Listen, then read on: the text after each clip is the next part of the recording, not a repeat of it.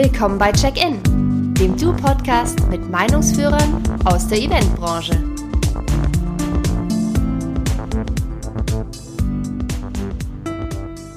Hallo, mein Name ist Bane Katic und heute ist mein Gast Torben Grosser, der Geschäftsführer von Eventmobi Europe.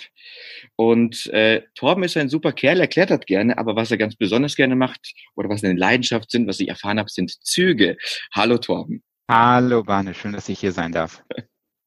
Danke, dass du Zeit hast. Jetzt habe ich schon ein bisschen was von dir verraten, aber verrat du uns doch mal, was macht Eventmobi? Äh, wie macht es Eventmobi? Wer ist Eventmobi? Mhm.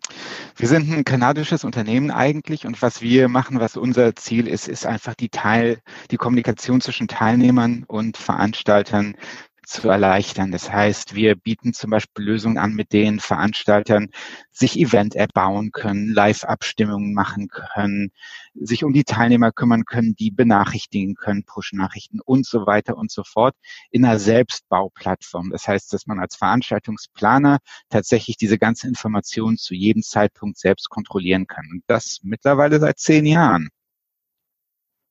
Oh, okay, das ist ja gar nicht. Das heißt, ihr seid auch schon in der Eventbranche schon lange, lange angekommen. Äh, jetzt hat es ja ein bisschen diese ganze Branche so ein bisschen zerbröselt durch diese, durch die aktuelle Situation, sage ich mal. Wie beeinflusst es dich persönlich? Also ich nehme an, du bist wahrscheinlich irgendwie zu Hause. Und wie beeinflusst es euch als Unternehmen? Genau, also mich persönlich beeinflusst es insofern, dass ich ähm, ja zu Hause bin, beziehungsweise ich war vor, bevor das Ganze losging, bei meiner Partnerin in Hamburg und bin seitdem eigentlich in Hamburg gestrandet, was aber ja eigentlich nicht so schlimm ist. Uns als Unternehmen belastet das natürlich insofern, dass wir ganz, ganz viele Kunden haben, die jetzt ihre Veranstaltungen absagen. Die sagen, die Veranstaltung findet nicht statt. Die wird entweder komplett abgesagt oder verschoben. Und damit ist natürlich ein, auch ein beträchtlicher Teil unserer, unserer Arbeit momentan weggefahren. Okay, aber macht ihr euch Sorgen oder, oder wie, wie, wie empfindest du das? Ist es quasi alles wird runtergefahren oder ist es, gibt es gerade einen Switch? Äh, sowohl als auch. Also das heißt, es gibt natürlich momentan, wenn ich jetzt zum Beispiel an unseren Vertrieb denke, da ist ein bisschen weniger los. Dann hat man aber auch ganz, ganz viele Kollegen, die gerade extrem aktiv werden, eben auch diesen, diesen Switch mitzumachen, beziehungsweise zu gucken, okay, was können wir eigentlich machen? Also wir haben jetzt diese Woche vorgestellt unsere Lösung für virtuelle Meetings. Das heißt, dass man mit Event Movie eben nicht nur persönliche Meetings und Konferenzen darstellen kann, sondern das eben auch in die Virtualität holen kann. Und das ist natürlich ein ganz großer, ein ganz großes Thema für unsere Kunden gerade, die viele sind ja dabei, die sagen, die möchten nicht ihr Meeting verlieren, weil ein Meeting macht man ja nicht aus Jux und Dollerei, sondern ein Meeting hat ja einen Grund, warum man das macht. Und dieser Grund ist bei den meisten von unseren Kunden ja durch diese Krise nicht weggefallen. Das heißt, du musst das trotzdem stattfinden lassen. Mhm. Und da bieten wir eben Lösungen an, um eben diese Meeting virtuell darzustellen. Das heißt, man bekommt eine äh, Internetseite, auf der man seine Meetings darstellen kann. Man kann trotzdem diese ganzen Interaktionstools, wie zum Beispiel Live-Abstimmung und Fragen an Referenten, auch in diesen Meetings weiter benutzen, die ganzen Networking-Funktionalitäten. Und das ist gerade dieser Switch, den wir gemacht haben, unsere Lösung eben auch für virtuelle Meetings startklar zu machen. Mhm. Ich komme nochmal zu, was macht ihr intern, damit dieser Betrieb bei euch weitergeht? Ich habe das Stichwort schon mal ähm, Business Continuity äh, oder das ist ein bisschen prägend. Ich habe es auch mit Michael letzte Woche besprochen. Wie, wie macht ihr das, damit es weitergeht? Hm, das ist für uns als Unternehmen eigentlich gar nicht so schwer gewesen. Das heißt, wir haben selbst ähm, immer schon in der Cloud-Infrastruktur gearbeitet. Das heißt, dieses, diesen Switch Leute nach Hause zu schicken, ist überhaupt nicht so ist überhaupt nicht so schwierig gewesen. Und das haben wir auch, Homeoffice haben wir auch schon davor gehabt. Was wir wirklich für uns festgestellt haben, ist, dass durch diese Lage, in der wir jetzt drin sind, durch diese Isolation, in der jeder Einzelne drin ist, dass es für uns als Unternehmen extrem wichtig ist, dass wir Regeln und Rituale haben, wo man merkt, okay, da sind noch andere Leute. Das heißt, ähm, wir haben zum Beispiel jeden Tag morgens ein Meeting, wo auch alle sein sollen, wo wir auch unsere Kameras anhaben, einfach damit man sieht, da sind andere Leute. Mhm. Wir haben mittags um zwölf ein geschedultes Mittagessen, wo die Leute, die, ähm, die wollen, einfach gemeinsam sitzen können und sich beim Mittagessen zuschauen können. Und so, so absurd das klingt, das ist was, was einen riesigen Unterschied für unsere Leute macht. Einfach, dass man dass man, dass man spürt, dass da andere Leute sind. Das ist was, was man, wenn man vorher in einem Büro gearbeitet hat, sich natürlich ganz eng angeeignet hat, dass man mit anderen Menschen zusammenarbeitet und auch irgendwie deren, deren Nähe spürt, auch in einem Arbeitskontext. Und wir probieren das relativ gut aufrechtzuerhalten, dadurch, dass wir uns einfach so viel wie möglich sehen, so viel wie möglich sprechen. Mhm. Und ansonsten in, in, in diesem ganzen Bereich Business Continuity ist es eigentlich für die meisten Technologieunternehmen gar nicht so gar nicht so schwierig. Man muss natürlich gucken, dass durch diese Umsatzausfälle, die es natürlich auch jetzt gibt, nicht das, äh, nicht das Geld ausgeht, aber umgedreht, und das merken ja viele Leute auch privat, dadurch, dass man eben zu Hause eingekesselt ist, kann man auch gar nicht mehr so viel Geld ausgeben.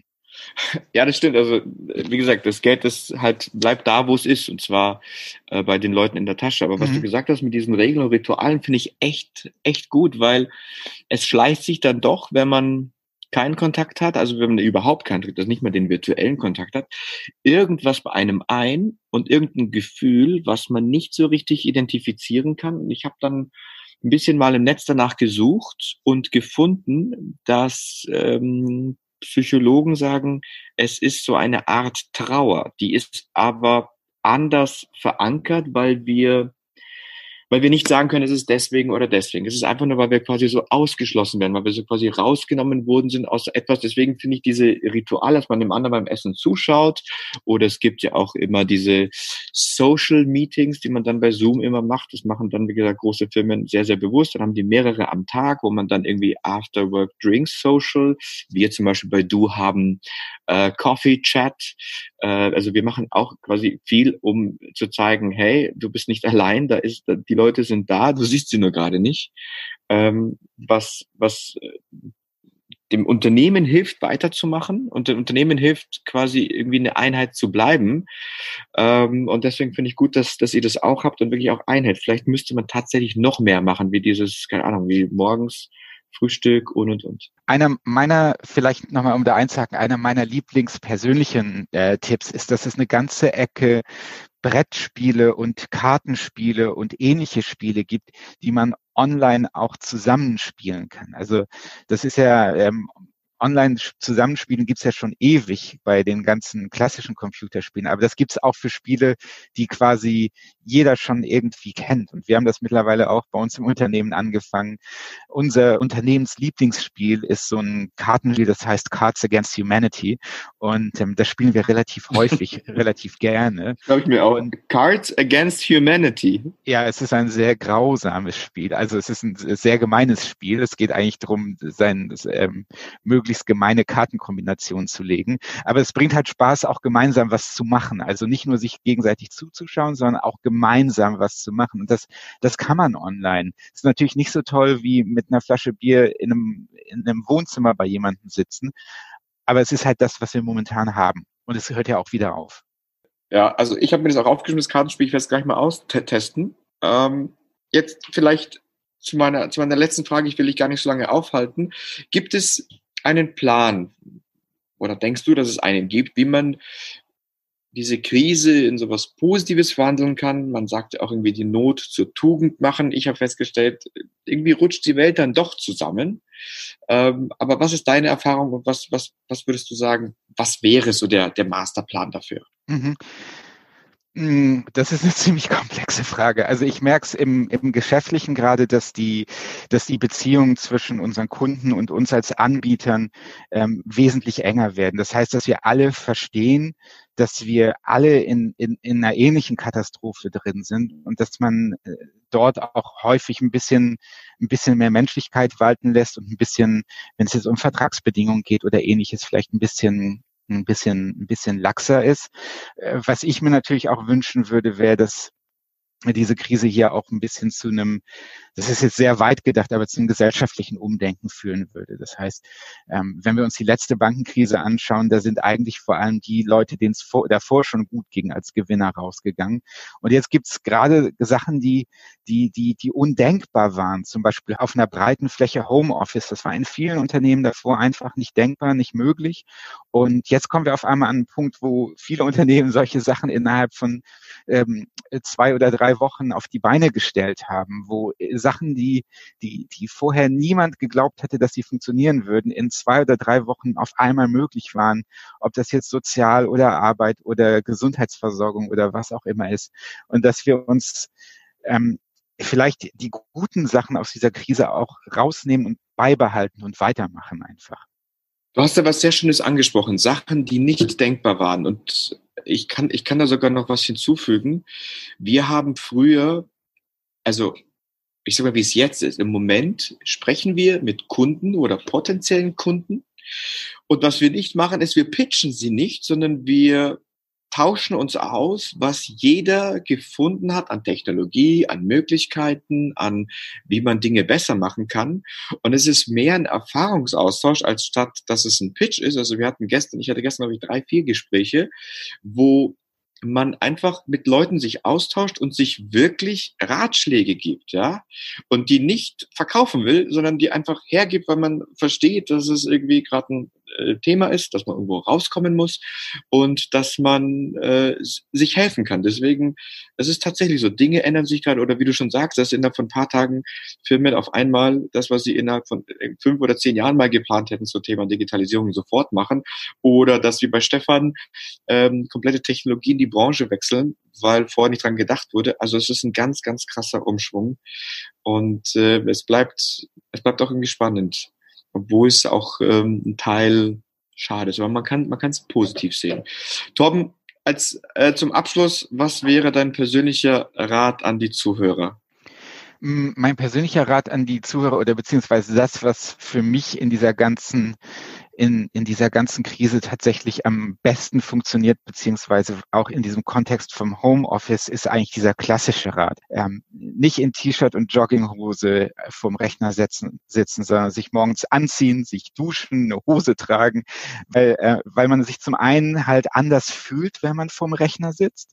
Zum anderen, und ich glaube, das ist noch viel wichtiger, dieses Homeoffice-Ding bringt dieses Problem mit sich, dass man abends häufig nicht abschalten kann.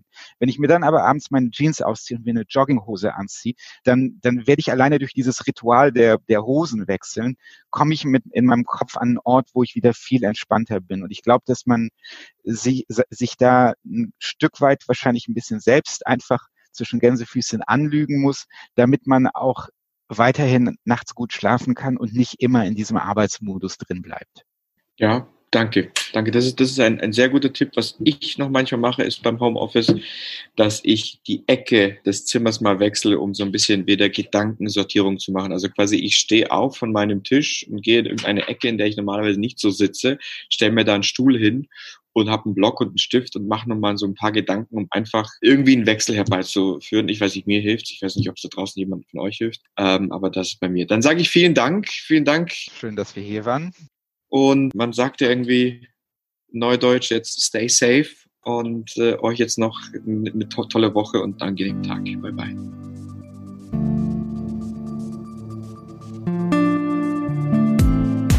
Check-in.